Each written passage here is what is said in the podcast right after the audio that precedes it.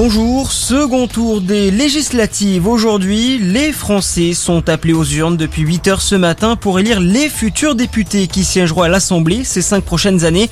À midi, le taux de participation s'est levé à 18,99%, un chiffre en très légère hausse par rapport au premier tour à la même heure. Euh, pour le moment, c'est en Sainte-Saint-Denis, dans le Val d'Oise et à Paris que les électeurs se sont le moins déplacés. À l'inverse, ce sont les départements du Lot, de la Corrèze et de la Dordogne qui ont le plus voté à midi. Malgré une baisse des températures, il fait encore très chaud aujourd'hui en France. Après avoir touché l'ouest, l'épisode de canicule se déplace désormais vers l'est du pays. Ce drame dans le Calvados, un kitesurfer est mort hier projeté contre la vitrine d'un restaurant après avoir été emporté par une forte rafale de vent. Face à cela, la préfecture maritime de l'Atlantique déconseille formellement les sorties en mer ces 24 prochaines heures. La guerre en Ukraine pourrait durer des années. La mise en garde ce matin du chef de l'OTAN.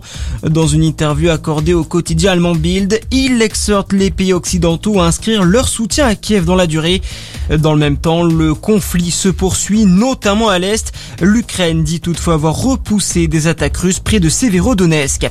Conséquence de cette guerre en Ukraine, pour réduire sa dépendance au gaz russe, l'Allemagne a annoncé aujourd'hui un recours accru au charbon, le combustible fossile le plus émetteur en gaz à effet de serre, responsable notamment du réchauffement climatique.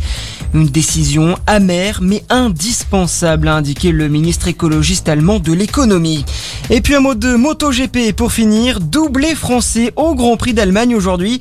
Fabio Quartararo, plus que jamais leader du championnat, s'est imposé aujourd'hui devant un autre tricolore, Johan Zarco, qui finit lui deuxième. Voilà pour l'actualité. Très bon après-midi à tous, à notre écoute.